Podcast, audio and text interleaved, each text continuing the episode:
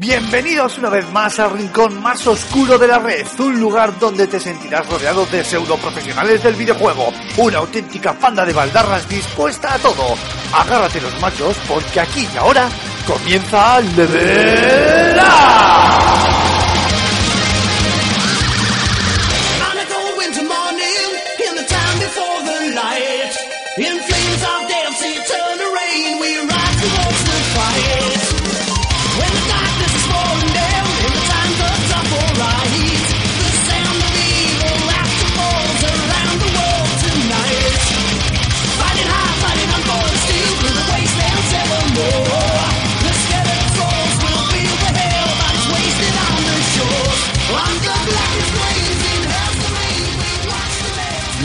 Buenas a todos chicos y chicas, muy buenas queridos espartanos, bienvenidos a este programa número 22 de Level Up en esta primera temporada o de nuevo en este regreso eh, de esta temporada de, Level Up, del podcast de FS Gamer. Ya por fin ya vamos centrándonos y ya no decimos lo de lo de va de juegos y tenemos un programa muy especial como no podía ser de otra manera, eh, presentando ni más ni menos que un nuevo especial, valga la redundancia, sobre Metal Gear Solid 5 de Phantom Pain, el videojuego de, de Konami de Hideo Kojima, aunque Konami no quiera admitirlo, pero es así, ya lo sabemos, eh, que bueno, pues que ha polarizado bastante las opiniones de la redacción de FS Gamer y que, eh, bueno, pues en breve pasaremos a desglosaros para que veáis un poquito cuál es nuestra, nuestra opinión sobre, sobre el título.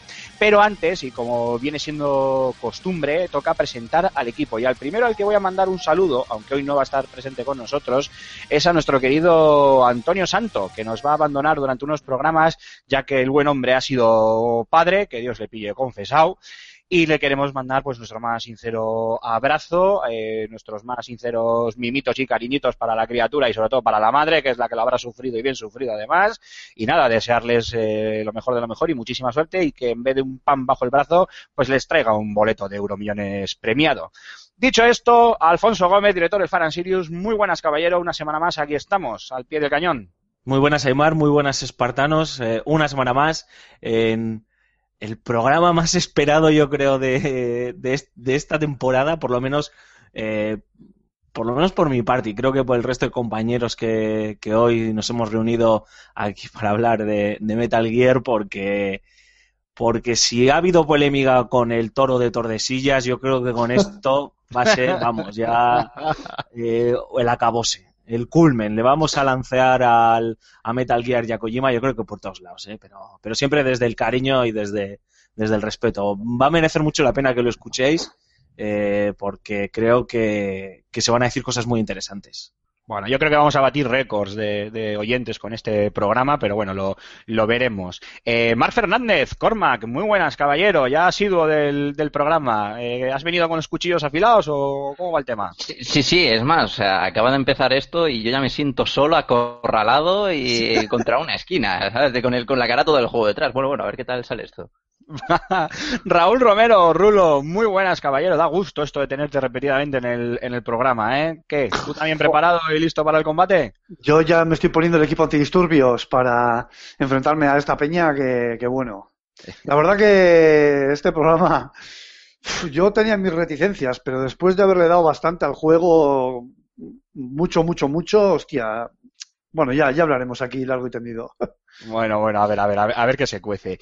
Y esta semana, queridos eh, oyentes, no vamos a tener tampoco la firma de José Carlos Castillo, más que nada porque lo tenemos de cuerpo presente aquí en el programa por primera vez en estos 22 programas de la primera temporada. Así que José Carlos Castillo, director, bueno, eh, sí, bueno, eh, redactor jefe de FS Gamer, muy buenas, caballero, ya era hora de que se dejara caer por el programa. Hola, muy buenas. Esta semana tenía mucho más que, que comentar que una simple firma porque han sido, pues, no sé, 60 horas de juego aproximadamente, así que con ganas de, de despellejar. José es claro, en su si, le has echado 60 horas, pero ¿cómo lo vas a criticar? Se tiene que gustar por fuerza ya. no te creas. Obligación. Una cosa es la obligación y otra cosa. Lo que pasa es que José Carlos es un auténtico profesional y aunque el juego le parezca un truño, si hay que meterle 200 horas, se le meten 200 horas. Claro que sí. Eh, pues chicos, yo voy a abrir fuego directamente y os dejo a vosotros. Quiero decir, antes de nada, que yo no he jugado Metal Gear Solid 5 de Phantom Pain. De hecho, el único Metal Gear que jugué en su día fue el primero. Con lo cual yo aquí creo que voy a ser el más objetivo de todos, más que nada, porque no tengo ni pajolera idea del, del título, ni ganas que, que tengo, no por nada, ¿eh? simplemente porque tengo otras eh, prioridades, que nadie piense mal. Con lo cual intentaré eh, mantener la paz y que no salpique mucho la sangre a nuestros oyentes entre, con las luchas entre vosotros. Dicho esto, la crítica parece, digo parece entre comillas, unánime. Juegazo, eh, en algunas eh, eh, revistas online, etcétera, etcétera, título del año, enormes, la gente solo, solo tiene que meterse en Metacritic para ver las, las notas que le han caído. Y sin embargo, nosotros, al menos en términos generales, en la redacción no lo vemos así. José Carlos, por alusiones, ya que tú te encargaste de la review, ¿qué opinas del, del título? Yo creo, eh, buscando una explicación a, por qué ha habido tanto 10 unánime al juego, supongo que es que porque mucha de la gente que lo, que lo ha analizado no era fan del concepto Metal Gear Solid como tal. Eh, pueden ser fan de, la mecánica de sigilo, tal, pero el, el, Metal Gear Solid, como siempre lo hemos conocido, eh, con sus cinemáticas extensas, con su codec, con sus giros argumentales, eh, yo no he visto nada de eso en, The Phantom Pain y, era uno, no sé si de los pocos o de los muchos que le gustaba esa forma de Kojima tan criticada de contar historias, que es lo que no he encontrado en este juego. Mm, yo juraría que sí que tiene un montón de cinemáticas, etcétera, etcétera, pero bueno. Sí, sí, pero, pero Aymar, está, ahora mismo ha cambiado el formato completamente. Aparte de ahora ser un juego mm, de mundo abierto, que bueno, yo no sé si llamaría llamarlo sandbox, eh, que aquí tendría que estar. lo Sí. Eh, ahora el formato es mucho más parecido a lo que es de una serie. Cada misión principal es como si fuese mm, un capítulo en el que cada con sus créditos y todo incluido, los personajes que salen así muy, muy con los detalles mm, eh, cinéfilos que le gustan meter a Kojima. Sí que hay cinemáticas, pero están mucho más dispersas eh, siguen teniendo la misma calidad que, siempre, pero, pero están, ya no son, ya no están pesados, ya no tienes que dejar el mando durante dos horas, que eso es lo que todo el mundo parece ser había criticado en Metal Gear Solid 4, que te coges y dejas el mando dos horas y te pones ahí a ver la, película, sino que ahora las tienes mucho mejor repartidas para que no te agote tanto y puedas en parte disfrutar de la, de la jugabilidad. Algo que lo que se ha dado a entender, perdón, eh, que ha escuchado al público y ha, querido, digamos, arreglar esto de una manera pegando, pues, eh, eh, dejándonos el jugazo este que nos ha dejado. Vamos, que tú lo ves como algo positivo. Sí, claro. Vale, vale. Eh, Alfonso, tú que eres una voz sabia, ilumínanos, por favor. Mm, creo que em, esto, la crítica unánime aunque bueno, ya empiezan a aparecer algunas voces discordantes, como puede ser el caso de Kill Screen Daily, que ha escrito una, una crítica bastante interesante de, de este Metal Gear 5.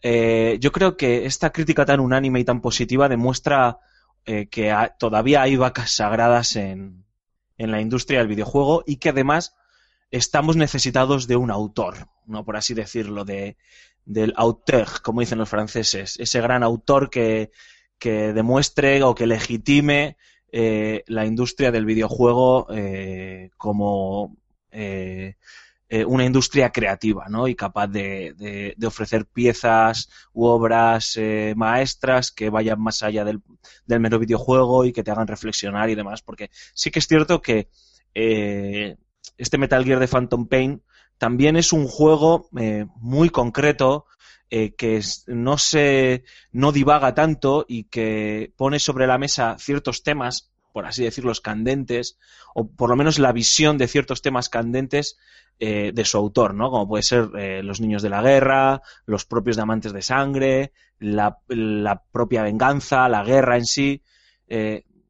Y, creo que nos, nos ha cegado a la, a la prensa en general, nos ha cegado el, el, amor que podemos sentir o, la reverencia que podemos sentir hacia Hideo Kojima e incluso la historia, la fer que ha habido entre medias con Konami y nos ha hecho ser demasiado laxos en algunas de las, de las críticas hacia, hacia el juego y hacia algunos de sus apartados que, eh, fallan clamorosamente y bueno, en mi opinión, y ya entraremos, y ya entraremos a, hablar de ellos en detalle, ¿no?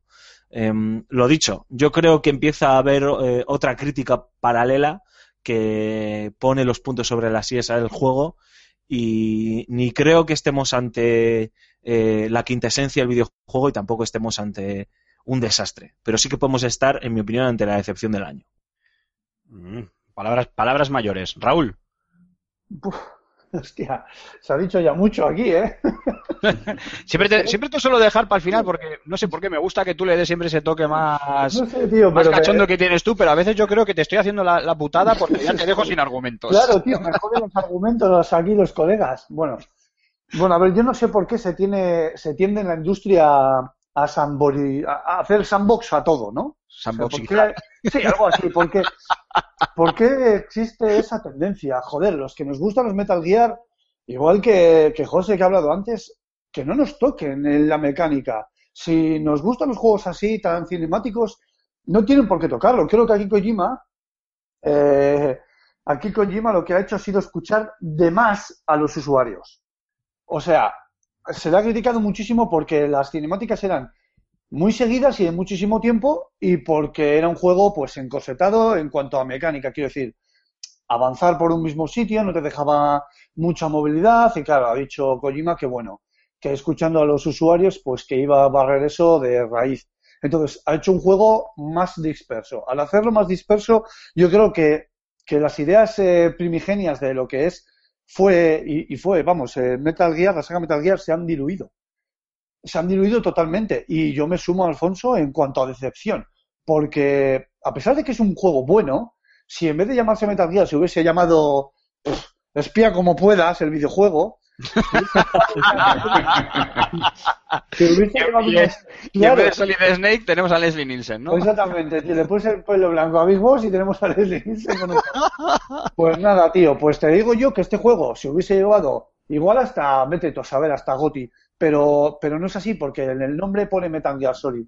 Y eso solo deja claro que, en esta industria hay mucho prejuicio y cuando algo no se toca, no se toca. No, claro. Eh, eh, creo que Raúl, te has puesto también un, un, buen argumento sobre la mesa. Que yo creo que aquí, para los dos, para los dos puntos de vista, el nombre, el título, pesa. ha pesado. Le ha pesado a mucha gente que le ha hecho eh, ver todo bondades y le ha pesado a otra gente que le ha hecho ver o que nos ha hecho ver todo decepciones.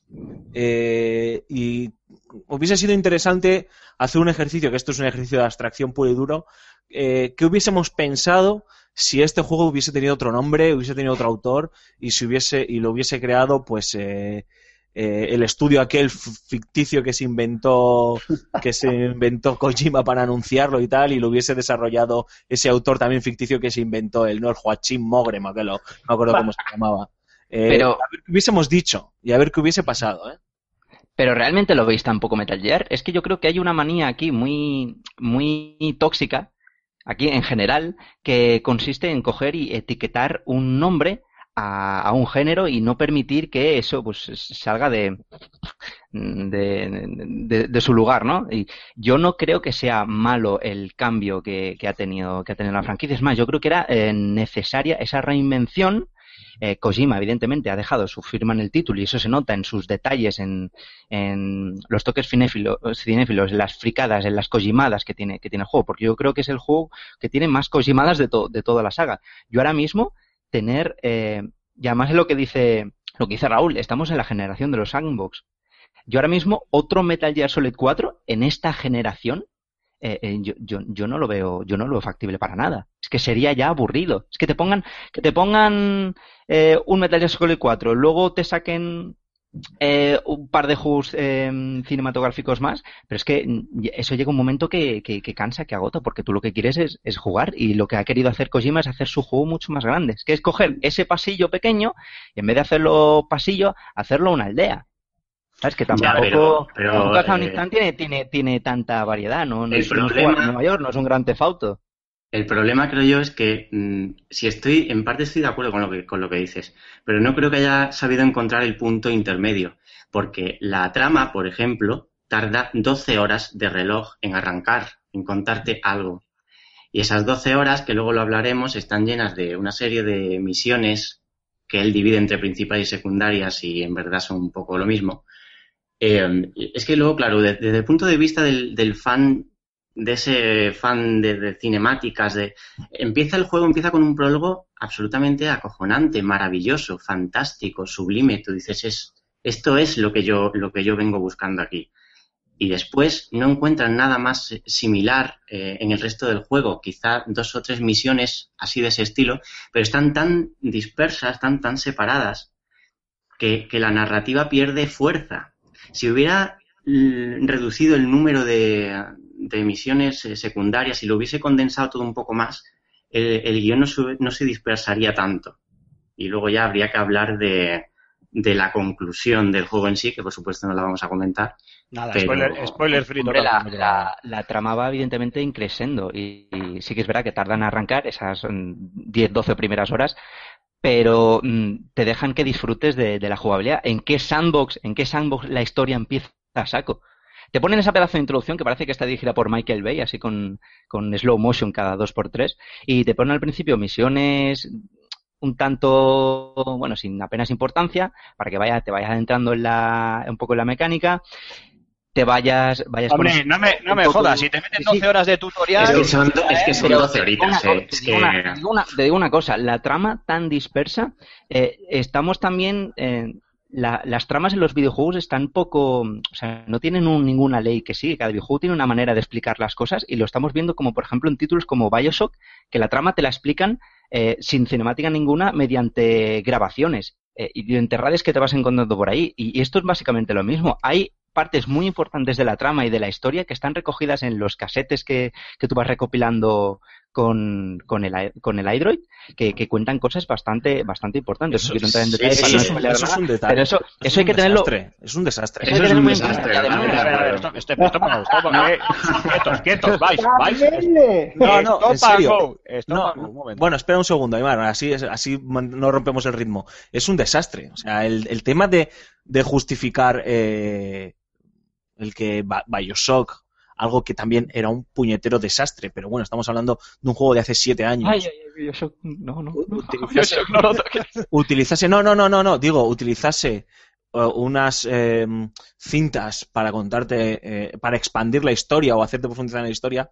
Ah, yo recuerdo que se le dieron palos por todos lados y, y se ha dado por asumido que eso se estaba superando. Y venga el señor Kojima y lo haga no una, dos veces, tres veces más grande, es que lo hace, tío, 70, 700 pero, veces más grande es, que es, todo, o sea, es todo lo es lo más cómodo del mundo. Es que no tienes que dejar el mando y coger las palomitas para ver qué dice Ocelot. Es que tú estás jugando y estás escuchando eh, a ver, algo que es opcional, que es totalmente opcional, que lo, que lo, lo, lo, recuerdo.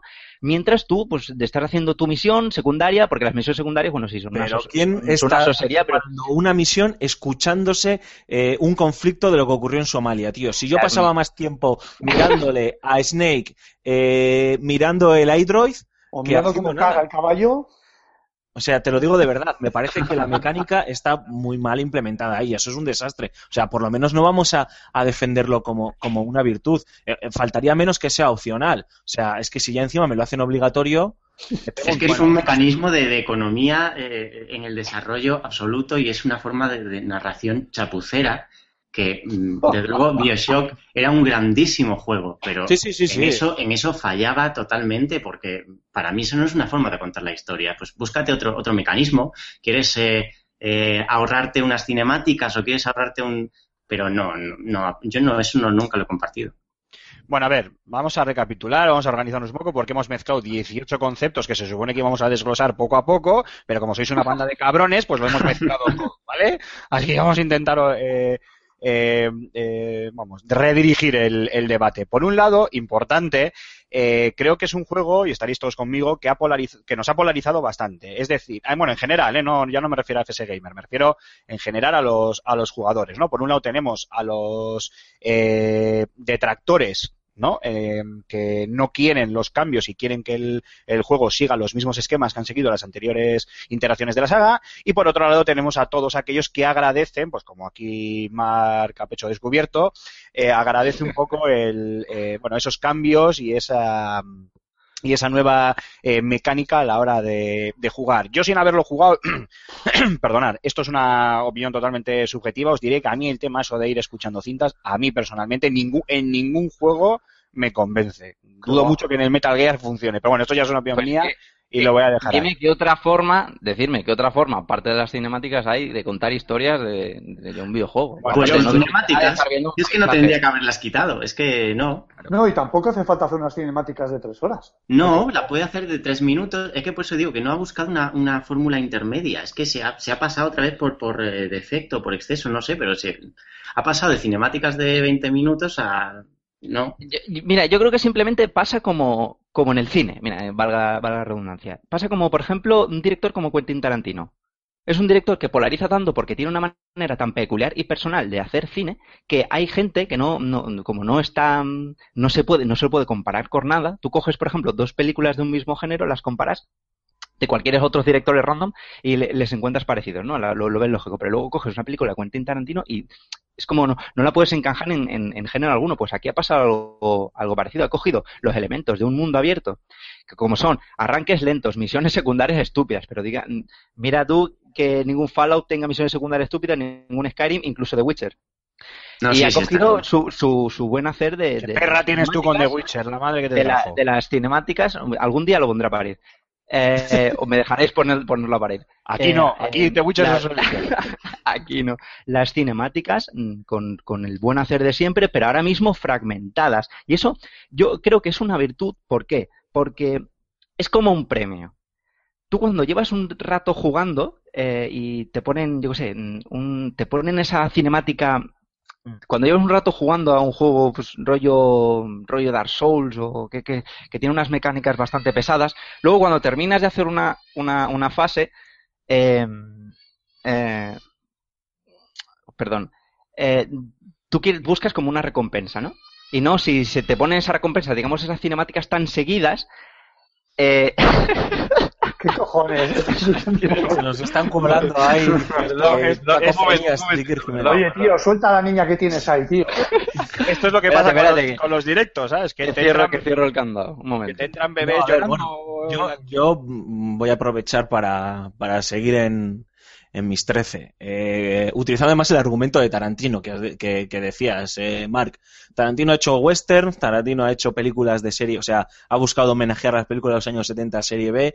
Tarantino ha, ha hecho spaghetti western, como digo, ha hecho eh, eh, un- películas como Reservoir Dogs, ha hecho películas como Pulp Fiction, todos las conocemos, películas diferentes, pero yo reconozco el sello de Quentin Tarantino en cada una de sus películas. Sé lo que me voy a encontrar. Y, por ejemplo, espero grandes diálogos, eh, muchísimas palabrotas, Sangre. violencia exagerada.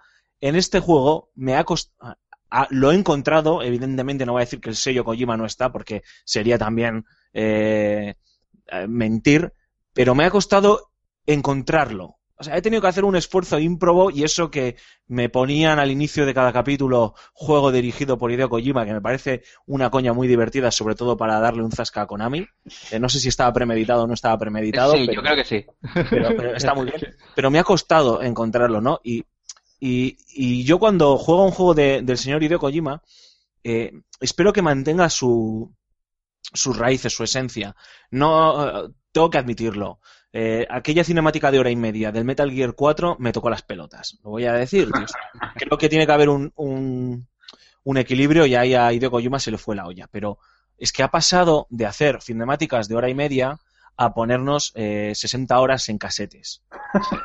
Y no ha buscado el término medio. Yo creo que sí. Que el problema no es que le critiquemos por intentar hacer algo diferente. Faltaría menos. O sea, yo quiero que Kojima haga algo diferente. Me ha parecido valiente, me ha parecido arriesgado. Y encima ha habido cosas en las que ha salido no bien, ha salido muy bien. O sea, yo creo que toda la parte de infiltración o de inteligencia artificial, que espero que hablemos de ello, lo solventa con nota, tío. Con nota para que la gente lo mire, lo estudie y diga, ojo, así es como hay que hacer juegos de espionaje, así es como hay que hacer juegos de, infiltración. Pero ha demostrado que eh, es un pésimo narrador que utilizaba las cinemáticas porque no sabía contar eh, historias de otra manera. Y ahora, cuando he intentado demostrar que puede contar historias jugando, no ha sabido hacerlo. No ha sabido hacerlo, tío. Y para mí ha fallado estrepitosamente y eso es imperdonable, en mi opinión es imperdonable. A, mí el ejemplo de Quentin Tarantino, más que... a mí no me vale. yo me agarraría más, y me tengo que agarrar a, compararlo con un cineasta, lo haría igual con un Kenneth Branagh. Que lo mismo, vamos, es un hombre muy conocido por sus adaptaciones a la, gran pantalla de, grandes obras literarias, desde Shakespeare con mucho ruido y pocas nueces hasta Mary Shelley con, con Frankenstein, pero de repente vas y te encuentras que te dirige Thor. Y dices tú, ¿qué coño es esto? Pues más o menos, por lo que contáis, yo creo que, pega más esa comparación que la de no, no, ¿No creéis que el tema de las cinemáticas, lo que quería decir antes, es que al haberlas fragmentadas de, fragmentadas de esa manera, las vuelve incluso deseables? Porque llevas un ratazo de misión, sin, sin un par de ratazos de misiones sin ver un vídeo, te ponen un vídeo de Wyatt y, y estás flipando en colorines. Es que Metal Gear Solid 4 tiene unas cinemáticas que son las cinemáticas son, son, son perfectas. O sea, son, si las cogemos, las mira, las analizamos todas una por una, son, son geniales. Lo que pasa, lo que pasa es que lo que, lo que dice Alfonso, que te meten las, las dos horas de cinemáticas seguidas y son un coñazo. Te empiezan a explicar la historia de los Patriots y es que te aburres porque llevas dos horas con el mando suelto en plan de quiero jugar, quiero jugar. Mm, porque la jugabilidad no, no es mala, la verdad es que es bastante atractiva, además si te gusta este tipo de juegos. Y, y no, lo, no las aprecias. Y ahora lo que te ha hecho es que tú tengas una misión eh, que, la que te tires, pues 40 o 45 minutos jugando y luego mm, te pongan una cinemática que sean, mm, no sé, las, primeras que son las más cortas, mm, sean de un par de minutos y, y, coño, y las saborees como si fuese eso, eh, el helado después de haber pasado un día entero en el desierto. Yo, yo creo que lo ha querido, lo que lo ha querido, ha querido jugar con, eso, utilizando los aspectos del juego, de los juegos ambos, que son lentos, pesados, eh, grandes, eh, sin, sin, sin pausas, sin cinemáticas, y meterle pues su, su, su, su, afán, ¿no? De, ese director frustrado, ¿no? Que lo, que, lo llaman. Es que, claro, la, gran oportunidad que yo creo que ha desaprovechado es la cuestión esta de que cada misión eh, la conciba como una especie de capítulo televisivo, con su intro y su final. La mayoría, la mayor parte, el 60-70%, eh, son siempre la misma imagen de, de vos en el helicóptero y volviendo a la base y ya, y cansa, cansa muchísimo. Es una oportunidad desaprovechada porque podría haber hecho precisamente lo que has dicho tú, Mark, podría eh, haber insertado, pues aunque sean micro cinemáticas, algo diferente entre capítulo y capítulo, pero claro, es que si hablamos de que las cinemáticas en sí pues están dispersas pues cuatro, cinco, seis, siete horas, pues a, eso es lo que me refiero. Eh, ¿Os imagináis que Metal Gear Solid 5 hubiera sido un juego episódico? Bueno, que va, es que no, eso no hay por dónde cogerlo. eso no hay por dónde cogerlo. Bueno, eh, yo, después, de, después de ver absolutamente todo el juego de principio a fin, eh, está más que claro que el juego está concebido como que fuesen todas entregas. Bueno, ya habréis visto que, ah, salió. Eh, perdón, Raúl, perdón. Sí, no, pues eso, que, me parece que es un coitus interruptus.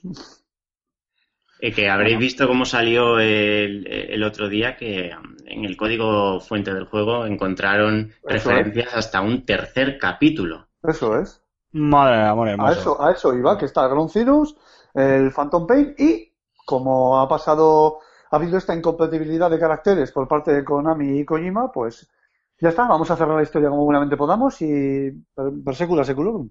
Bueno, pues oye, esto me viene al pelo para que hablemos un poco, eh, spoiler free, totalmente de, la historia del juego. Y cuando digo de la historia del juego me refiero pues tanto a, a la narrativa que el título nos muestra como a bueno, a lo que nos cuenta y al final al que hacía alusión eh, José Carlos, que bueno, pues parece que nos ha dejado un sabor cuanto menos agridulce. Obviamente, spoiler free totalmente, no vamos a contar nada que pueda ser importante o que pueda fastidiarle el juego a ninguno de nuestros oyentes, eh, pero bueno, eh, por ejemplo, Alfonso, tú mismo, sobre la narrativa del, del videojuego, sobre la historia que nos cuenta, sobre su cuanto menos enigmático o problemático final.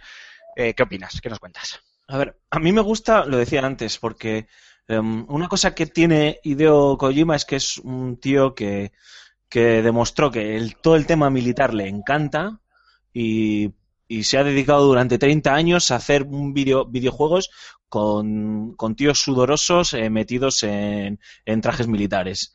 Y además, eh, de vez en cuando eh, mostrándonos su punto de vista de hacia dónde van esta serie de conflictos armados, de las invasiones, hacia dónde incluso va eh, toda la evolución armament eh, la carrera armamentística, su visión de la Guerra Fría, por así decirlo.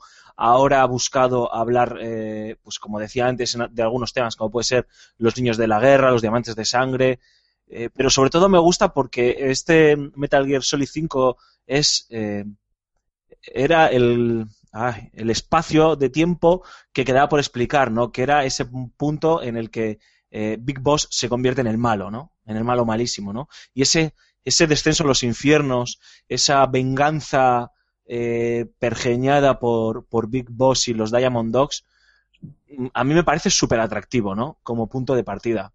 Pero es que, claro, eh, si desaprovechas tus herramientas eh, narrativas para experimentar con, e con otra forma de contar videojuegos y fallas por el camino, pues haces que la gente se duerma, que es lo que me ha pasado a mí. Eh, me, um, me, ha costado muchísimo engancharme con esta historia. Es que tienes personajes súper potentes. Tienes a Salasaska, que me parece que, que, que, Revolver Ocelote se merece eh, dos spin-offs, 3, 5 y 10. Eh, tienes a, a, Big Boss, tienes a, a Quiet, eh, tienes a Skullface, tienes a, gente súper atractiva, pero como, lo, como me estás contando la historia, como te sale de las narices y mal, pues tío, eh, a mí no, cada vez que llegaba a una cinemática no es que me pasase, lo viese como la recompensa que plantea Cormac, sino lo veía como por fin, por fin, tío, te has dignado a, a, a contarme la historia como tú quieres contármela.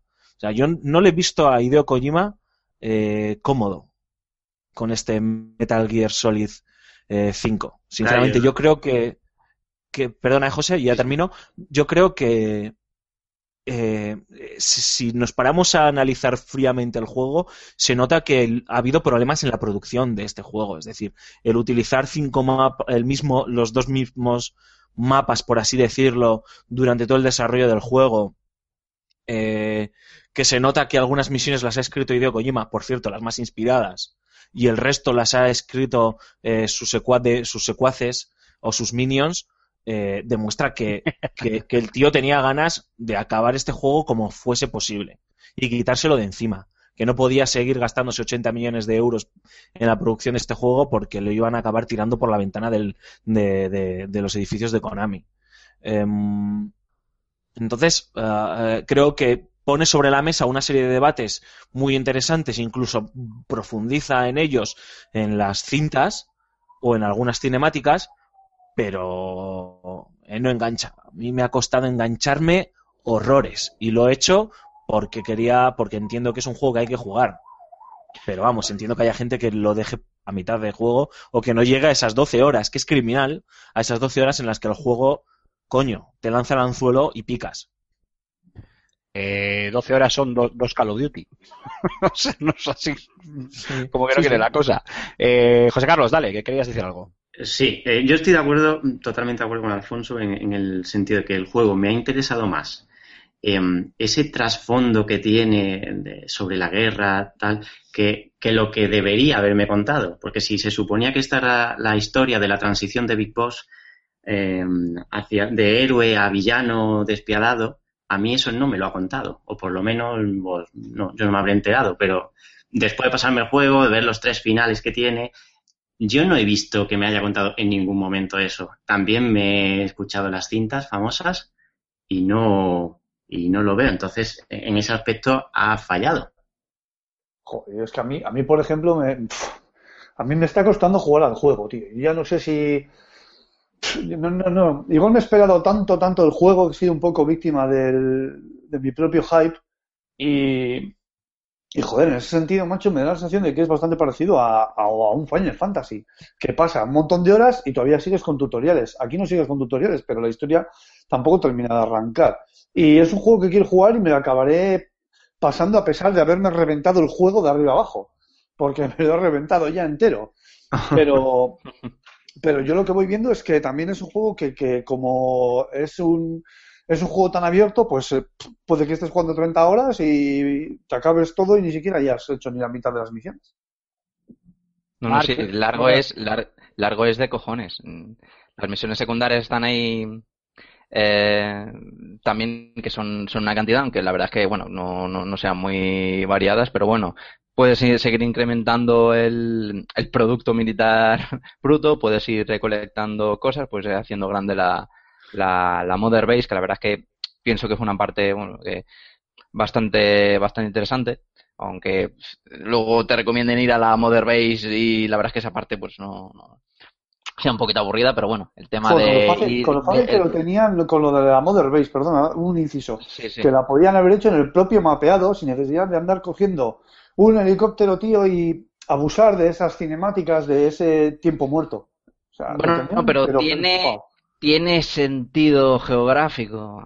O sea, lo que es la situación de, de la Mother Base en las Seychelles y, y luego que se vayan a Afganistán tiene su tiene sus explicaciones y que es verdad que las transiciones del, del, helicóptero eso no estoy totalmente de acuerdo pues acaban haciendo un coñazo pero sí que veo que está mm, bien hecho el tema de que tengas que pedir, estar pidiendo recursos, tienes que, que ir estar haciendo misiones secundarias para ir ganando dinero, porque que, que, que, el juego tenga su propio su propio sistema, sistema económico. Creo que eso lo hace hace que te, te, esfuerces o te obligues a incluso mejor, ir a mejorar esa, esa Mother Base, a mejorar tu, ejército, a, oye, que me hacen falta este tipo de plantas o no sé qué, que hacen que, por ejemplo, en las misiones, aunque tú estés en medio de una misión principal y tengas que ir a extraer, pues, tío, a capturar a otro o a lo que sea, eh, ves eh, una mesita con dos maletitas con combustible y, eh, coño, es que vas hacia él, es que dejas de, la misión y te vas directamente hacia eso. Y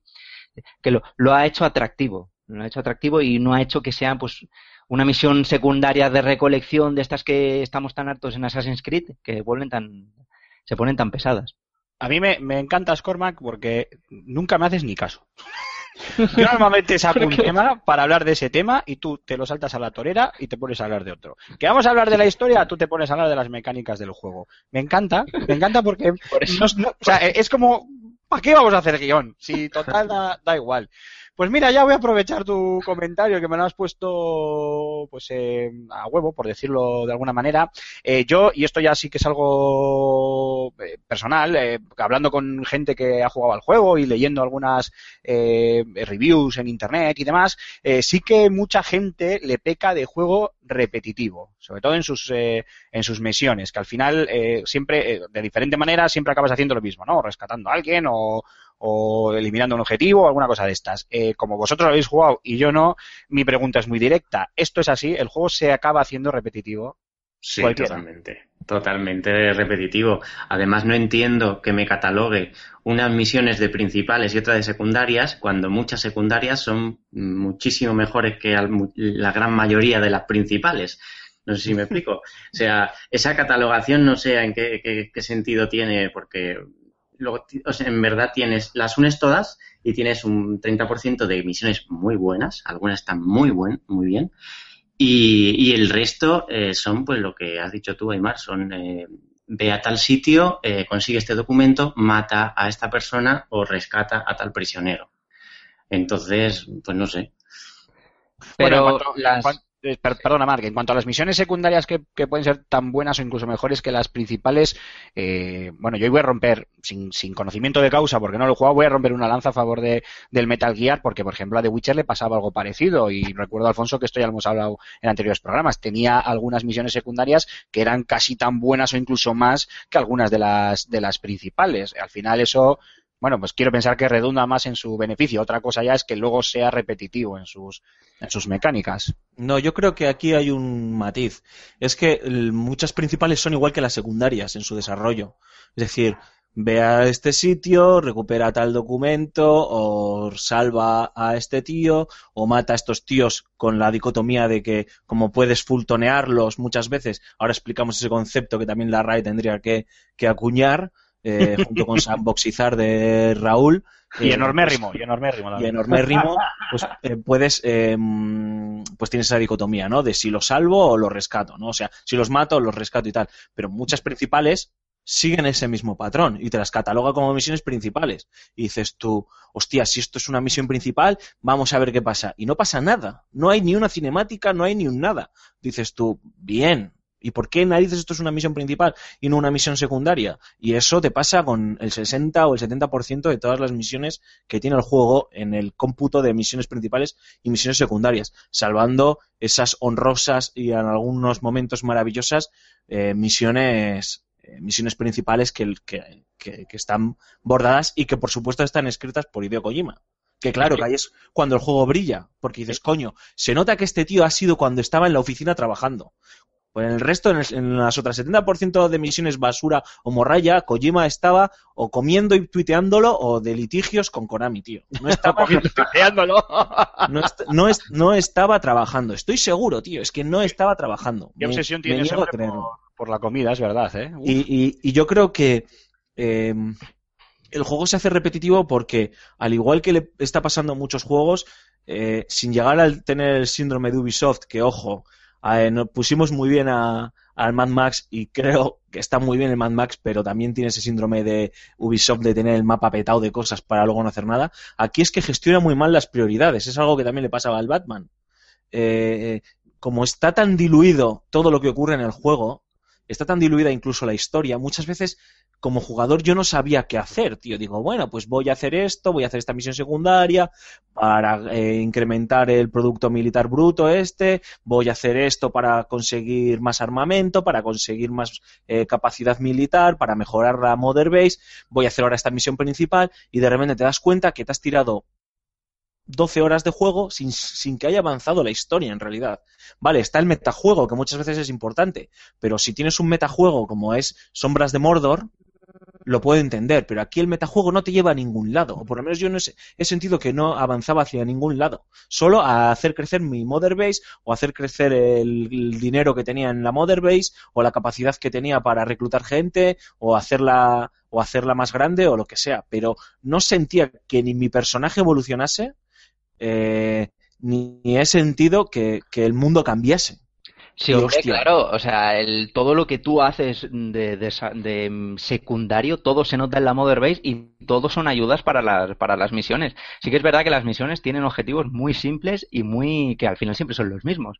Ve, ve aquí, rescata a este, mata a este, lo que tú quieras, pero es que la puedes, la ventaja que tienes es que las puedes em, plantear de mil y una formas. Sin Es que duda. si tú, tú repites, tú coges una misión y la vuelves a repetir porque quieres subir el rango, porque la inteligencia, la dificultad del juego es eh, no, no, no hay una dificultad. Tú empiezas con la misma y tú la, le- digamos que la puedes incrementar como, como tú desees. Si quieres hacer tal- tales secundarias, si le quieres subir el rango a la misión, pues la tienes que hacer más rápido, sin que te pillen, sin activar el modo reflejo. O sea que la puedes pasar de, de, de mil maneras y eso es lo que las hace diferentes. No tan, no tanto el objetivo eh, eh, en sí, que sí que es verdad que co- como eso peca, ¿no? Un poco como con prácticamente muchos, muchos juegos de mundo abierto, que las misiones secundarias o principales al final vienen a ser las mismas, pero al contrario que en otros, que en otros juegos de mundo abierto, aquí las puedes plantear de mil maneras y puedes terminar una misión mm, que de, de forma muy distinta a otra que a lo mejor tenía el mismo objetivo. Ya, lo que pasa es que yo no sé hasta qué punto querría, y esto ya lo digo como mero jugador, no sé hasta qué punto querría tanta variedad a la hora de poder realizar una, una misión para que luego los objetivos siempre sean los mismos. Igual prefiero eh, buscar un equilibrio, que además es algo que ya hemos repetido aquí un par de veces hablando de- del juego, eh, en- entre la- el número de, de oportunidades o de, o de diferentes formas para solventar una misión y aún así los objetivos, porque hombre, eh, en, lo- en los tiempos que corren, que los objetivos eh, principales de las misiones se limiten a recuperar información, rescatar un objetivo o eliminar un objetivo, hombre, creo que di- digo yo que la imaginación de los creativos de, de Konami y del propio Kojima darán para más. Quiero pensarlo. Raúl, no sé tú qué pensarás. No, es que da la sensación de que se han dejado cosas eh, en el tintero. Es, es la sensación que tengo. De hecho, eh, indagas un poco por internet y en el código de. En el código de. mm, Código fuente del juego. fuente de en PC, aparte de encontrar reminiscencias de, de un tercer título llamado no sé qué Punch, creo, bueno, no sé. También se han encontrado texturas de, de The Boss. O sea, Entonces, creo que se han dejado bastantes cosas que se ha visto otra vez, otra vez, en un jardín un poco complicado de salir y que y que las acciones que pues es pues ese final abrupto que tiene, ¿no? Entonces, pues yo desde luego tengo siempre he tenido la sensación desde que empecé a jugar de de, de dar vueltas, de pasear demasiado. Encima son escenarios que, a ver, está dentro del contexto del juego, están muy vacíos entre entre campamentos y demás, pero a ver, también es, es lo que es, ¿no? No sé, si hubiese sido quizás otro tipo de escenario con algún tipo más de, de cosas por medio que hacer y demás, no solo ir del punto A al punto B y ya está, porque por el punto intermedio no hay nada, no lo sé. Hombre, por el punto B hay más bases que son menores y si, si te hacen los paseos muy largos, que bueno, tampoco, a mí tampoco se me ha hecho más largo yo, y eso que llevo todo el verano jugando de Witcher, que eso sí que eran paseitos largos, ahí no, ahí no había helicóptero, pero eh, esa es, esa es la cosa, es que tú puedes llegar a ese punto, de ese punto A a ese punto B de mil maneras, y esa es la cosa, que tú tienes ahí tu, tu, tu arsenal con tus tonte, ocho mil tonterías o que lo quieres que lo quieres hacer hay, hay misión, que lo quieres hacer en sigilo que lo quieres hacer pegando tiros que lo quieres No, hacer en va, plan campero con un francotirador no. como si quieres pasar. Todo lo contrario, el juego, el juego es eh, eh, penaliza demasiado a los jugadores que vayan de cara a disparar. Vale que todos los Metal Gear han tenido ese punto en el que en algún momento de alguna misión, por narices hayas tenido que recurrir al sigilo, porque es un juego del sigilo. Pero yo la sensación que he tenido con todos los Metal Gear que he jugado y me los he jugado todos, es que aquí no, no, es, no es esa sensación. O sea, yo si quiero ir de cara, en cualquier misión, el juego te penaliza demasiado. O sea, quiero decir, no, no tiene piedad con la gente que va de cara. No creo, es más, hay una, hay una misión en concreto de que para alcanzar el rango ese tienes que pasar, que te manda, no sé tienes que destruir eh, eh, los aparatos esos de, de- de comunicación, que tienes que pasar por encima del helicóptero, para hacerlo lo más rápido posible, por encima del helicóptero y ir con la metralleta eh, a tope eh, destrozándolo todo. Y, y así consigues el, el- el rango ese, o sea. Que tú lo puedes, No, sí que es verdad yo- que puedes perder, pierdes heroísmo, ese, ese, ese heroísmo, ¿no? Yo no que tenía esa tampoco, es que es muy, tampoco en- tiene mucho sentido, pero, pero el resto ganas de sobra. Además, ver, gana mucho, soy- gana mucho más que se pierde. Gana, siempre, aunque tú vayas, que yo, yo he cogido, yo me he hartado de tanto sigilo, he cogido la francotirada y me he puesto a matarlos uno, uno tras otro. Si capturas la base, te dan mucho más heroísmo del que has perdido si, si te capturan. Igualmente sigues gastando, ganando bastante pasta, o sea que la pérdida no es tan grande. Yo también me, he pasado todos los, los Metal Gear. Eh, además, soy un jugador pésimo, o sea, odio la dificultad en grado sumo y máximo y extremo. Y la gracia que me hacía es que todos los Metal Gear estaba como abanderada de los juegos de, um, de sigilo, como el mejor sigilo del mundo, tal, no sé qué. Y yo, todos me los he pasado avanzando cual elefante en cacharrería. Todos. Porque a mí lo único que me importaba era la historia, era la trama. A mí era lo único que me importaba. Entonces me los he pasado como un elefante, pero directo, ni sigilo, ni... Y es cierto lo que ha dicho Raúl, que cuando yo me en- enfrenté al juego por primera vez y dije, va, pues lo mismo de siempre. Bueno, me dieron por todos sitios, pero por todos sitios. O sea, eh, no perdona ni una. Y mira que yo lo he intentado trampear de todas las formas posibles, pero es que es... Ojo, eso es, encomiable, ¿eh? La inteligencia artificial del juego está, pero, pero que muy bien. es perfecta. O sea, porque eh, una cosa es que hablamos antes de- del diseño de las misiones, que es pésimo, pero otra cosa es hablar de las mecánicas. Igual que critico muchísimas cosas, tengo que reconocer que es, eh, en cuestión de mecánicas, es eh, asombroso. Y en cuestión de- del tema del sigilo, este es el primer Metal Gear Solid donde el sigilo es eh, fantástico. Y, y además impuesto y obligatorio y, y muy, muy, muy bien planteado. Y ahí ya entraría también el tema de la, de la inteligencia artificial, que es asombrosa. Pues bueno, la verdad es que yo hoy me podía haber quedado en casa porque vosotros mismos vais uno, uno por uno hilando, hilándome los temas, así que yo me voy a traer una cervecita, unas palomitas y os voy a ir escuchando porque los siguientes temas a tratar, como muy bien acaba de sacar a la palestra José Carlos, es precisamente las mecánicas del juego y sobre todo la inteligencia artificial, que es probablemente eh, de lo que he podido eh, ver y leer en, en- en internet y hablar con, con amiguetes que han jugado, eh, lo más soberbio que tiene todo el título. Y ya que tú ya has abierto eh, la veda, José Carlos, pues Alfonso, Cormac, Raúl, cualquiera de vosotros, coger el testigo y comentarme, venderme esas mecánicas de juego y ese sigilo que tiene, ese sigilo y esa inteligencia artificial que, que tanto que tanto gusta de- del Metal Gear. Yo, Yo creo que el- yo estoy Uy, con... per- perdona, José. Sí, Dale, sí, sí, dale. dale. Vale, mira, yo estoy con, con Mark. Um, gracias a Dios, las misiones están mal escritas, son, son malas, muchas de ellas son eh, relleno puro y duro hasta llevarte a donde Hideo Kojima quería llevarte, pero eh, el camino, el camino hacia ellas está muy El bien. Camino que. Perdón. Entonces, eh, eh, eh, a mí me- lo que más me gustaba de, ta- de cada misión, incluso eh, haciendo misiones repetitivas de volver a rescatar a un rehén, incluso en el mismo sitio en el que acababas de rescatar a otros, ¿no? Que muchas veces dices, si acabo de rescatar a unos, ¿por qué no me has dicho y rescato a todos de golpe en la misma misión? No me saques luego otra misión secundaria o que de repente se convierte en principal de volver al mismo poblacho de mierda en Y otra vez Afganistán al helicóptero, todo. efectivamente a rescatar a otro tío que dices tú, macho, qué malos son, que se dejan todo el rato pillar y encima en el mismo sitio. De que Bueno. yo sé que se va, pero ir para nada es tontería. Efectivamente. Pero lo bueno es el camino hacia eso, ¿no? Las mecánicas. Yo he disfrutado planificando las misiones. Me encanta el llegar, subirme lo más alto posible, tumbarme, sacar, bueno, sacar, iba a decir los prismáticos, utilizar el Deadeye este de, de, de Snake y ampliar todo, em, señaliz- señalizar en el mapa a, a todos los enemigos, utilizar eh, las unidades de inteligencia que tú tienes que te vayan también eh, cambiando las rutas de los, de los enemigos y diciéndote dónde puede haber o dónde no hay. Ah, disfrutar con los imprevistos, ¿no? El que de repente aparezca una, una tormenta de arena que te puede fastidiar o te puede ayudar. Eh, en ese sentido, me parece que el juego es el más juego de todos los que ha hecho Hideo Kojima y encima lo ha hecho bien, porque yo llegó un momento después de Metal Gear eh, Solid 4 en el que me llegué a plantear si Hideo, si Hideo Kojima sabía hacer videojuegos.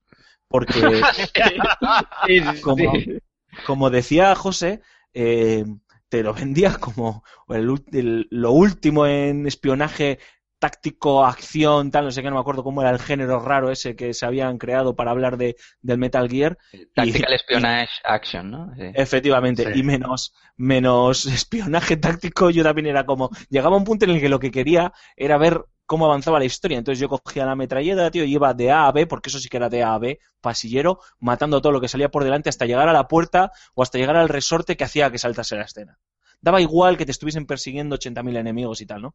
Aquí Hideo Kojima ha dicho, mira, eh, me habéis criticado por muchas cosas, eh, pero voy a hacer un videojuego y os vais a cagar. Y ha hecho para mí el mejor videojuego que nunca podía pensar este hombre que iba a hacer. Y encima lo ha hecho con, y ahora ya os dejo hablar para no seguir monopolizando este debate, lo ha hecho con una inteligencia artificial, en mi opinión, muy bien equilibrada, eh, que sabe perdonar al jugador, pero también sabe, sabe pe- penalizarle si aceptamos las reglas. Y ahí tengo que daros una colleja a Raúl y a, y a José, porque las reglas del juego estaban claras y es que, eh, aunque permite eh, ser Rambo de vez en cuando, sí que deja claro que tiene que ser un juego pausado y un juego en el que pensemos muy mucho en el siguiente paso, ¿no? Pero creo que es el mejor juego de Hideo Kojima a nivel de mecánicas desde siempre, tío. O sea, desde, de- desde el primer Metal Gear. Venga, Rulo, por alusiones. Pues, eh, pues, ¿qué quieres que te diga, tío? Yo los otros Metal Gear me los he pasado de estilo compadre, o sea... he podido tener ahí mis momentos de sigilo, tío, pero detrás del armario un pedillo se le escapa a cualquiera. Y- claro, tío. Es que esto es lo que hay. Pero es que yo he llegado, tío, pues yo soy un manco. Entonces soy un manco, lo admito abiertamente, tío. Lo mío no son los juegos de espionaje, tío. A mí me gusta hacer ruido y me gusta entrar a saco, tío. Y en ese sentido, o no me he sabido planificar. A ver, también es verdad que no he metido tantísimas horas como vosotros. Eh, seguramente que en cuanto llegue el momento de hacerme con un buen con un buen lanzapepos de lejos, pues joder, pues igual termino antes, pues eso, haciendo que llueva eh, fuego sobre ellos y luego ir a, a campo. lo que quede. Claro, entonces en ese sentido, macho, no sé, yo creo Hombre, que... claro, siempre puedes eh, ordenarle al, al helicóptero un ataque aéreo desde la distancia y ver Sí. cómo te barde, es maravilloso. Sí, sí, eso sí, ahí falta la cabalgata las Valquirias, tío, y ya lo bordas, ya lo bordas del todo, pero, pero es que es eso, tío, no sé, a mí, ah, yo creo que, en ese- que la inteligencia artificial está tan bien, tío, que a la gente tonta como yo, eh, no sé, tío, no, en una prueba matemática ahí nos ganaría de lejos. Yo en Es el más- momento que vi, eh, en el momento que vi que, que la eh, inteligencia artificial era la hostia, que yo no he visto nada igual, Dijiste, ya está, Fue- aquí hemos llegado. Ahí, exactamente. Fue, eh, recuerdo que iba a fultonear, ya que hemos acuñado el término. Iba hay que explicarlo, por cierto, que no lo hemos explicado. Que es básicamente extraer eh, pues em, o, carga, material o, soldados enemigos, reclutarlos extrayéndolos con un globo. Oh, eso es lo mejor. Eso es lo mejor, vamos. Es un cachondeo. pues en el momento que iba a extraer a uno de los enemigos a los que había noqueado y sus compañeros se dan cuenta de que lo quiero reclutar y lo matan ellos mismos para que yo no me lo, para que yo no me lo lleve. Y claro, a partir de ahí flipé, digo, es que es... Sí. Sí, sí. O a momentos, yo tengo ya para hablar de, de los momentos. Esto es, esto es lo que me fastidia, que no lo aprovecha, en mi opinión, tanto para, como metajuego, ¿no? Pero está bien para comentarlo como ahora, ¿no? El utilizar la fauna para putear a un jeep. O sea, el, el, que te viene un jeep, que tú estás ahí para llegar a una, a una base, llevas 40 minutos planificándolo, lo tienes todo controlado, has dejado incluso pasar, yo me acuerdo, dejé pasar una, una tormenta de arena porque no me la quería jugar a que me pillasen en mitad de desplazamiento cuando se pasase la tormenta de arena y de repente te avisan la, las unidades de inteligencia que hay un jeep de camino, ¿no?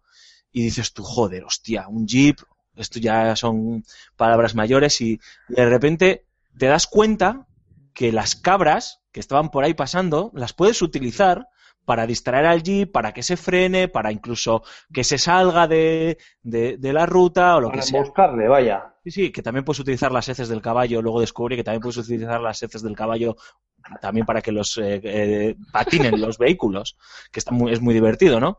Eh, y te das cuenta, ¿no? Que el juego está construido para, como, como, como un sandbox, nunca mejor dicho, como un cajón de arena, para permitirte solventar esas misiones tan anodinas de una forma divertida y encima sorprenderte, ¿no? Y, y creo que con la inteligencia artificial lo han hecho bien por, lo han hecho muy bien porque eh, se adapta no sé si os ha pasado a vosotros, ¿no? Pero se adapta a tu forma de jugar. Yo soy un tío que no me gusta matar a la gente. Eh, por norma general, ¿eh? y en los videojuegos tampoco, ¿no?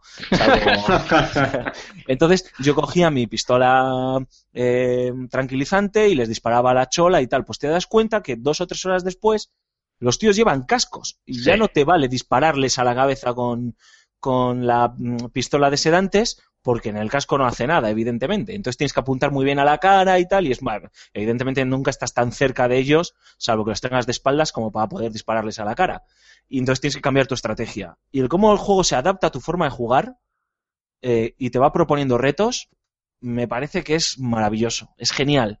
Y ahí es un 10, ahí sí que es un maravilloso 10. Pues, eh, Marc, creo que es lo que das tú. Sí, yo quería decir una cosa a, Raúl, y es que hay un motivo aún más para ir a los Rambo, porque yo, yo soy de todo lo contrario. Yo, a mí los Deus Ex me los paso en modo Deus Ex, es decir, que quiero que me maten de dos tiros. Y aquí no pasa eso, y a mí me, no, no, pues no, no me hace mucha gracia. Pero eh, es que es la cosa, es que si no quieres ir de sigilo y te pillan, no, no, o sea, la misión no, no, no está perdida ni nada. O sea, tú, tú puedes coger eso, la metralleta más pesada que tengas, o el bazooka, o el, o el, o el avión, que aunque te vayan a restar luego puntos por eso, porque para utilizar el avión y cargarte medio mapa, eh, te quitan puntos. Sí, sí, puedes, puedes ir a, a los Rambos sin problema que, que no, que, no te van a matar. O sea, la, dificultad reside en eh, lo que hace Alfonso, que es tirarse media hora planeando y que te, hacer una extracción perfecta y superar a los cinco tíos que están vigilando al prisionero y que si tardas más lo matan y ese tipo de cosas. Bueno, perfecto. Bueno, pues eh, vamos a ir ya dando las últimas pinceladas al debate, pero todavía nos quedan un par de temas de hablar. Y yo os voy a hacer una pregunta muy directa. ¿Y es, ¿es este el final de Metal Gear?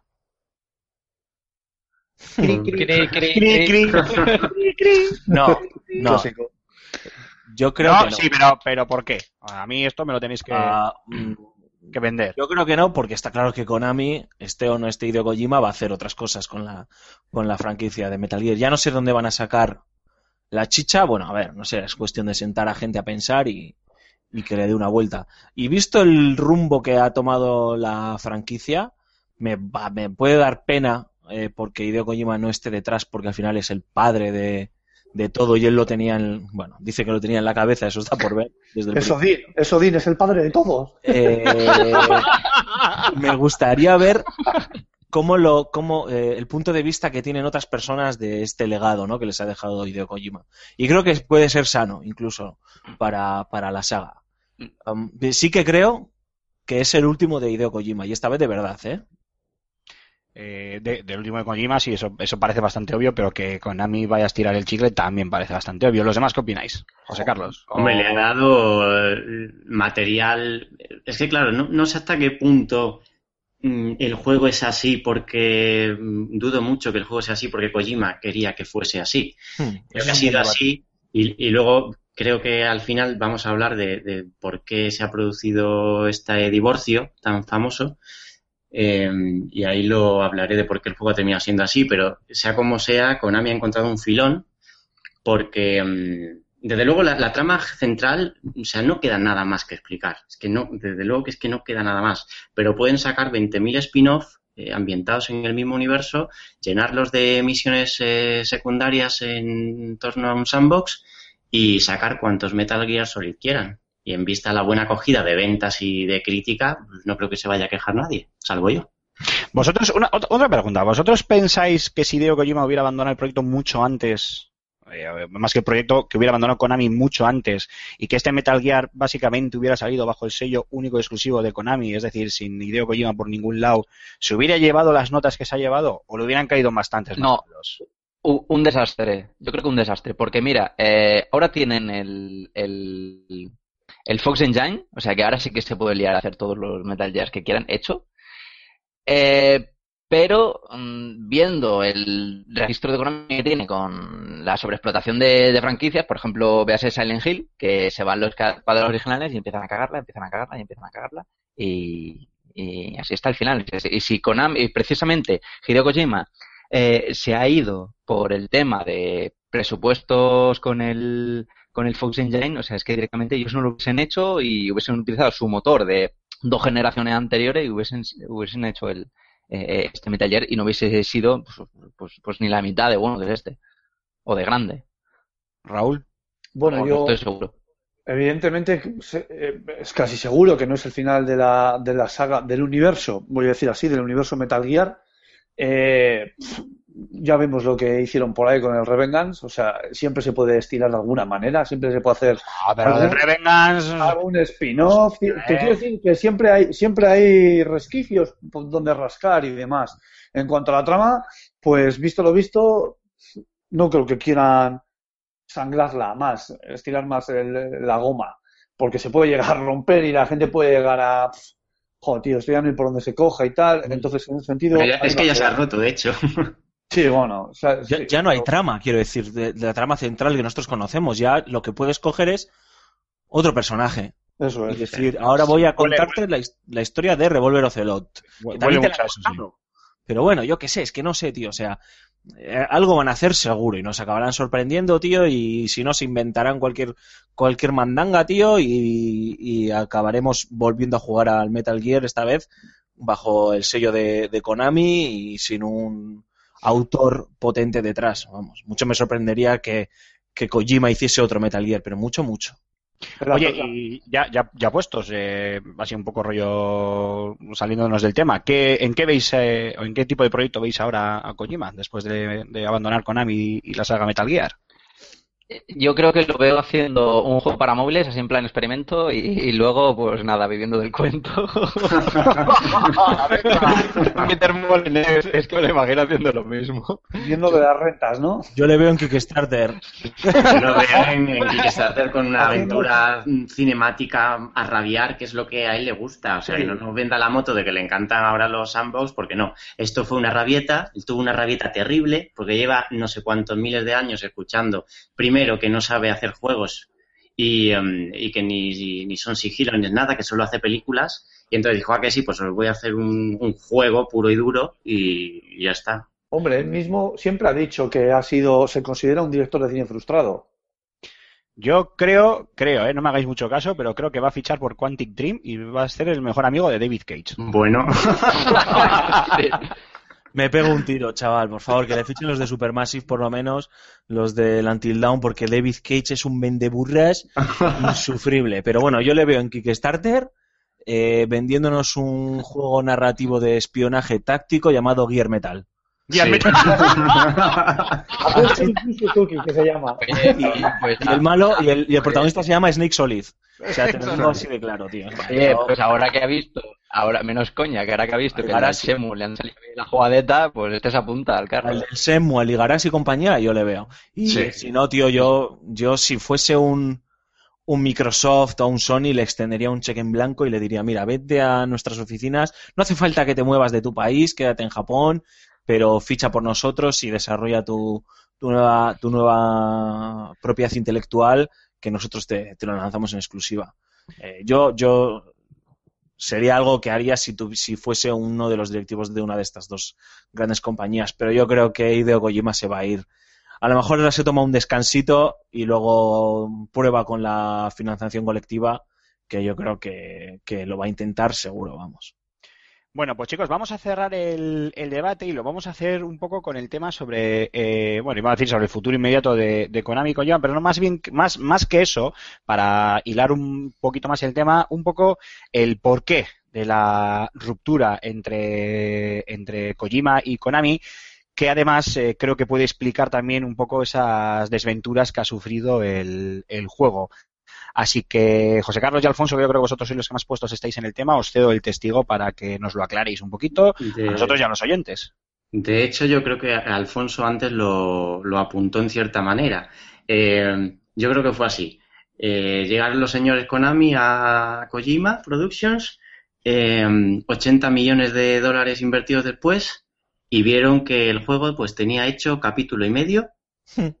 eh, y que probablemente pues podría mm, subir el presupuesto pues 160 millones perfectamente.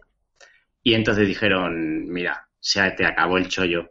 Eh, coge los escenarios, eh, llénalos de misiones secundarias, que esto sale para afuera ya. Y así fue. Y solo hay que ver el, el famoso capítulo 51, que es una cinemática a medias incluida en la edición de coleccionista, que manda narices. Y además cuenta cosas muy interesantes. Bueno, para más Inri.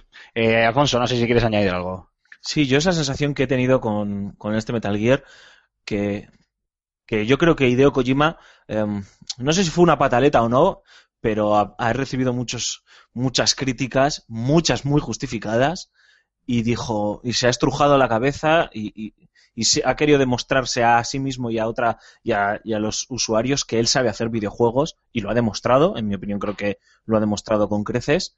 Eh, pero, y ahí José lo ha apuntado muy bien, o Raúl, o bueno, no sé quién lo ha apuntado, que no ha encontrado el término medio, ¿no? Ha decidido abandonar su sello de, su marca de identidad, su sello, para, para experimentar con otras cosas y se ha perdido en el punto medio, no, ha- no se ha encontrado ahí. Pero igual también un poco obligado por las circunstancias, como decía José. Ahí es a lo que voy. Yo creo que ahí es donde, donde naufraga el juego, porque se nota que, que em, se nota cuándo está Ideo y cuándo no está.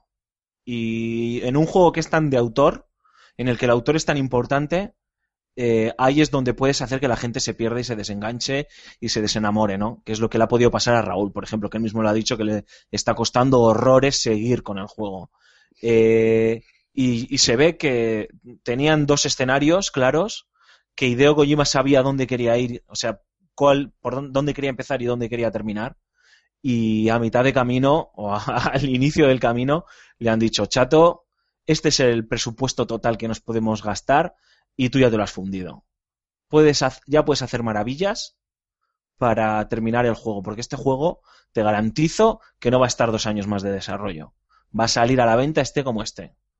Y, y por eso y por eso mismo el juego es tan errático en algunas de sus secciones y en la gestión de las prioridades como he dicho yo eh, naufraga y fíjate que aunque Hideo Kojima se dedica a poner su nombre capítulo a capítulo no sé yo si él también quería estuvo orgulloso de haberse borrado de la carátula ¿eh? fíjate lo que te digo Eh, Raúl, Corman, ¿algo que queráis apuntar vosotros? Dale, Cormac, que yo voy el último siempre.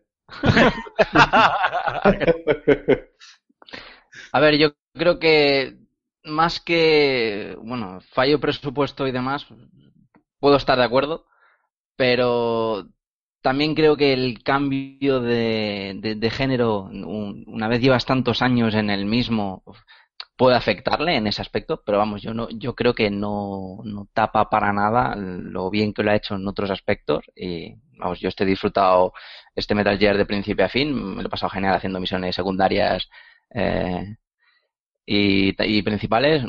Me ha encantado la historia, creo que le hacía falta esa, esa desfragmentación para no atosigarnos y valorarlas un, digamos un poquito más. Y vamos, tampoco creo que haya mucho este año que le haga competencia, si es que estamos hablando de título, de título del año y demás, porque ya, ya veníamos preparados. Eh, así que se lo puedo llevar sin problema el, el, premio T, si aquí vamos a hacer especial GOTI o, o, algo rollo así. No lo dudo mucho, pero bueno, si tú lo dices, ya lo veremos. Raúl, tú mismo. Nada, pues a ver, si es que está todo dicho. Está claro que las prisas nunca son buenas consejeras en el mundo del videojuego. Y los calendarios a veces, pues hay que cumplirlos, pues porque la productora te, te lo mete ahí con calzador. Y a pesar de que te llames Kojima, no te quede más remedio que tragarte un poco el orgullo y, y bueno, pues hacer lo que buenamente puedas. El tío lo concibió como tres, como tres juegos, tres historias que contar, eh, que luego sería todo en una y, y bueno, le ha quedado esto. Puede que te guste, puede que no te guste, pero lo que es innegable es que, a ver, a pesar de todo, es, es un muy buen juego. Es un muy buen juego, aunque no es Goti para mí ni de lejos. Bueno, pues eh, cerramos ya el, el, debate. Si queréis lo dejamos en unas eh, breves conclusiones, así rapiditas de, de, cada uno. Y Raúl, vas a empezar tú. No es por nada, ya que pues estamos. Bueno, eh, Metal Gear Solid 5, pues... Eh, a ver, eh, con la mala rima que tiene. Un juego en el que, a ver, a pesar de todo, pues sí que te acabas divirtiendo. Le cuesta un poco coger, pero, pero bueno, al final tiene su forma de, de jugar. Lo que mejor tiene para mí, desde luego, es el apartado técnico, con su frame rate muy estable casi siempre y con esa inteligencia artificial puñetera de cojones. Cormac. Eh, yo creo que es un juego bastante enorme en los que los fans de los del sigilo y, de Metal Gear lo van a lo van a disfrutar eh, en el que puedes mm, tomarte el juego como quieras y planteártelo como, como te dé la gana. Así que venta segura. José Carlos. Eh, yo creo que es un juego eh, para amantes del sigilo y del mundo abierto pero no es en absoluto un juego para seguidores incondicionales de Metal Gear Solid. Uh. Bueno, buena, buena frase esa. Y Alfonso, eh, hoy te toca a ti cerrar. Hoy eres el último. Bueno, es un juego que hay que tener por el componente nostálgico que mm, lleva de forma inherente. Se da por hecho que es el último juego y cierre de la saga por parte de Hideo Kojima. Y yo creo que ya por eso hay que tenerlo en la estantería y hay que meterlo en, en la consola o en el PC bueno, en el PC no metáis ese, ese CD-ROM o ese DVD o lo que sea, que solo tiene un ejecutable de 9 megas, que dices tú, la madre que os parió, eh, pero hay que tenerlo ahora en serio. Em, mm, es el mejor juego de Hideo Kojima como juego, pero es el peor Metal Gear de todos los que ha hecho Hideo Kojima, en mi opinión. Eh, creo que se queda un peldaño por, eh, por debajo de, de, muchas de las propuestas que han salido este año, que como conjunto están por encima de él. Luego podríamos decir que a lo mejor hay alguno que falla en unas cosas o que a nivel jugable puede fallar en esto, a nivel narrativo en lo otro, pero yo creo que está por debajo de, un Bloodborne, de un The Witcher, pero, pero vamos, eh, de forma inapelable. Aún así, hay que tenerlo, hay que jugarlo porque, porque eh, merece la pena, vamos.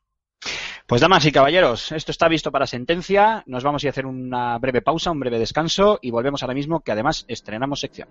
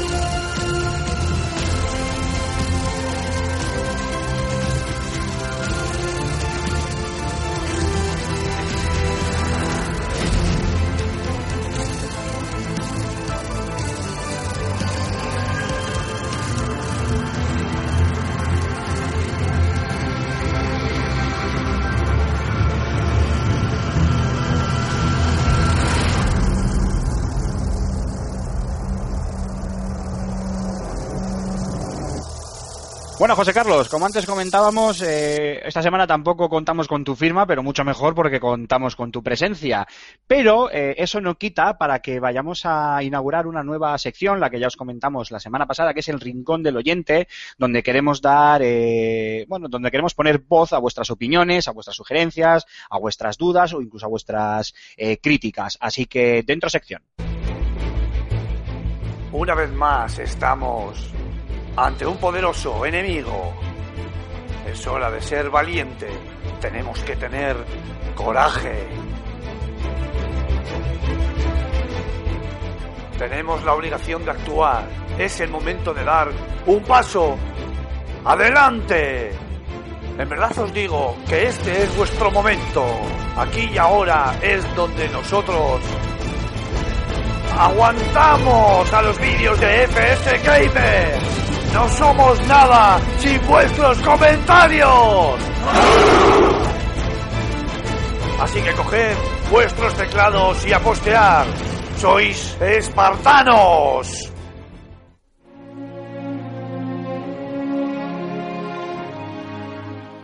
Bueno, llevamos ya unos días dando el coñazo con esto del rincón del oyente para que nuestros eh, lectores y oyentes, valga la redundancia, nos dejen sus eh, comentarios, pero la verdad es que no nos ha caído mucho esta semana. A ver si poco a poco os vais animando, queridos espartanos, y nos vais dejando vuestras eh, diferentes opiniones y todo aquello que no queráis dejar. También os recordamos que si queréis mandarnos un, un audio, también lo podéis hacer y podemos editar el programa, incrustar e incluir ese, ese audio. pero bueno, de momento os voy a leer un par de opiniones que nos han dejado eh, especialmente con el tema del, Metal Gear. Eh, Jazz Goiburu, nuestra querida Jazz, a la cual le mandamos un saludo desde aquí, nos dice literalmente que el juego es maravilloso, que Big Box está en todo su maldito esplendor y demostrando que, es un, que era eh, un líder y el mejor soldado de todos los tiempos. Atrás quedó, atrás quedó los clones de los Enfants Terribles y como una verdadera leyenda, nunca muere.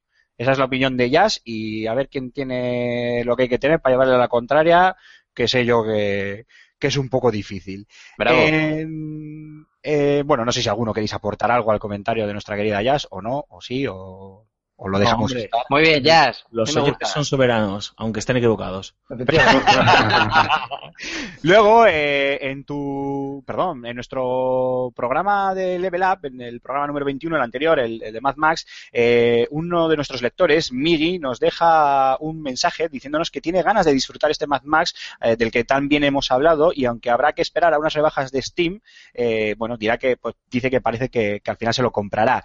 Y me hace bueno, pues eh, tiene, es bastante interesante este comentario que nos deja Migi, ya que me recuerda mucho lo que comentó Cormac y que puede que sea tendencia con este Mad Max del que, del que hablamos ya que, bueno, pues parece ser que no, no era una idea muy peregrina aquella que tú mismo comentaste, Cormac, de esperar a unas rebajas de precio en el, en el juego para que este de repente se relance y empiece a vender bastante más. Eh, como ves, hay gente que, que, que piensa igual que tú hombre, hay que pensar con, con la cartera. Hay que pensar con la cartera. Efectivamente, si no pensamos con la cartera, mal vamos. Pero hay que tener cuidado, que luego las rebajas de Steam ya sabemos todos el peligro que tienen. Uf. Y el último comentario que hubiera querido leer, pero que no puedo por algún tipo de problema en, la plataforma mm, iBox, es un comentario que nos dejaba Joselillo, si no recuerdo mal, en el que se alegraba de nuestro regreso después de las vacaciones, nos decía que ya había ganas, y en el que básicamente nos instaba, chavales, así que esto va para todos, a que nos pongamos las pilas ya que volvamos con mayor fuerza que, nunca y con más ganas que, nunca. Eh, bueno, yo ya le dejé bien claro y creo que con estos dos primeros programas estamos en ello que hemos venido con las pilas más que cargadas. ¿Sí o no? Sí, sí, teníamos un mono, yo tenía un mono de, de Level Up exagerado, lo hablábamos tú y yo varias veces. doy fe, doy fe, doy fe de ello. Porque, porque digo yo, ¿qué pasa? No pasan los días, no se me acaban las vacaciones. No Vale, y así que, salvo que me corrijáis alguno de, de vosotros, eh, bueno, miento, miento, claro, ya me estaba yo saltando algún que otro comentario. En el, en la review, perdón, de Metal Gear, eh, Aiden, Aiden, me gusta ese nombre, nos deja también, perdón. Aiden Pierce, ¿no? Aiden Pierce. Nos deja eh, pues una, un pequeño texto, una pequeña, una breve opinión sobre la, sobre la misma Y os paso así a leer rápidamente. Eh, Aiden dice, no sé si me está gustando este Metal Gear. Me explico. Tiene algunas cosas realmente sobresalientes. La planificación de las misiones, la inteligencia artificial de los enemigos, el propio sigilo y algunas cosas realmente decepcionantes y irregulares. La mala gestión de las misiones secundarias y principales, el mal escrito y llevado argumento, el mal, y el mal escrito y llevado argumento. No Por tiene cierto, término medio. cosa, perdona. Dale. La mala traducción. Por favor. Sí. Qué traducción tan pésima. man. Horrible. En Uf. eso. Horrible. Dicho lo cual, perdona, Aiden, tío, es un placer que nos escribas. Aymar. Sí, nada, pues eh, sí, continúa diciéndonos que no tiene término medio, algo que ya hemos hablado, y que hace que no, que, que nos entusiasme y que lleve las manos a la cara cada dos por tres. Los cassettes también los menta y dice que por Dios, que pensaba que esa forma de contar algo ya estaba superada y la de palos que le han dado a los Bioshock, de los cuales hemos, men- hemos mentado antes, por utilizar esa manera tan poco, eh, bueno, tan poco de videojuego para comunicarse con el jugador y expandir la historia. Y llega Kojima y lo hace peor, todavía aún peor, mucho peor, muchísimo peor.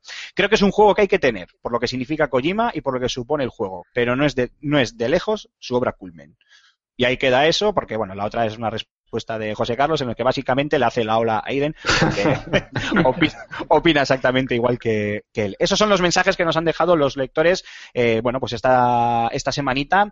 Eh, y nada, como de costumbre, volvemos a recordaros, cualquier cosa, repetimos, desde redes sociales hasta la misma página web, ya sea eh, un pequeño comentario, una crítica, una opinión, una duda, algo que queráis saber sobre alguna desarrolladora, algún videojuego, lo que queráis, podéis dejárnoslo y nosotros eh, la semana que viene en este rincón del oyente eh, volveremos a dar buena cuenta de, de ello. Así que nada, chicos, vamos a un último corte musical y vamos con la despedida y cierre.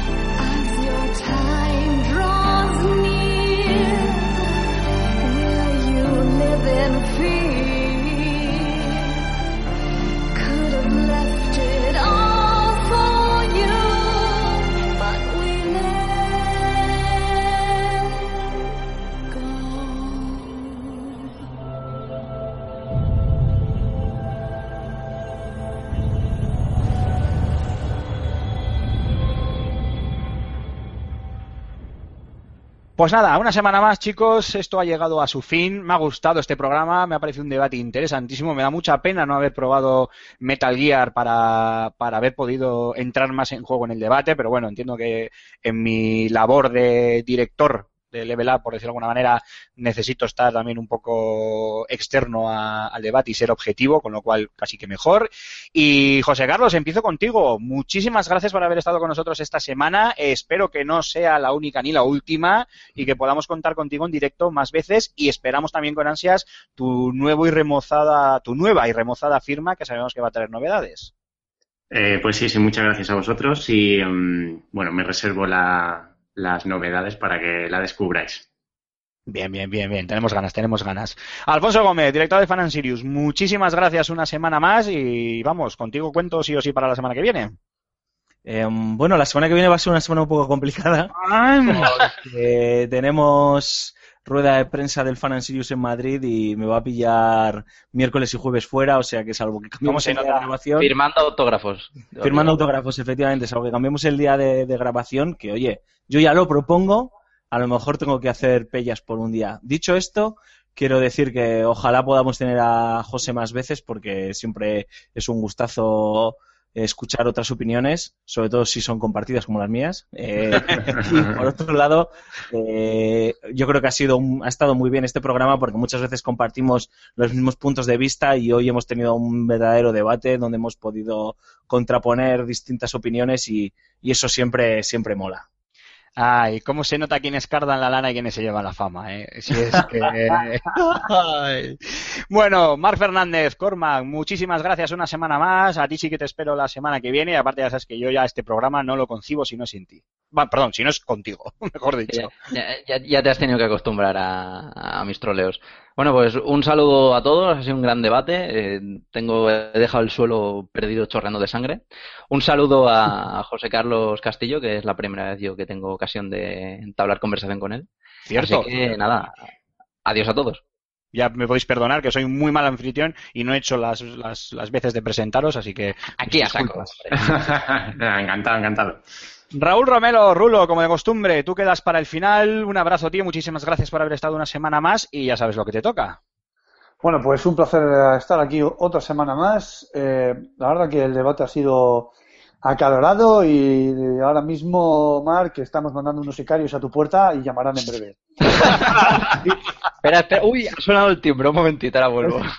Es gente de bien. De hecho, era la niña que se oía por detrás que te estaba apuntando con una cerbatana. Madre mía. Bueno, pues dicho, dicho Una esto, cerbatana. no sé, soy un poco mayor. No se ya, le pero- corrió otro arma.